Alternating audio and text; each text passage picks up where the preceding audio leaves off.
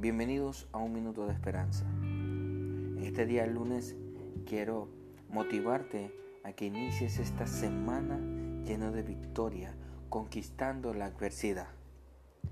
La escritura nos dice en el libro de Romanos capítulo 8, versículos 38 y 39, que no existe nada ni nadie que pueda separarnos del amor de Dios. Ni la muerte, ni la vida, ni ángeles, ni principados, ni potestades, ni lo presente, ni lo porvenir, ni lo alto, ni lo profundo. Ninguna cosa creada podrá separarte del amor de Dios. Entonces, si tienes ese amor, eres más que vencedor. Por ese amor vencerás las circunstancias.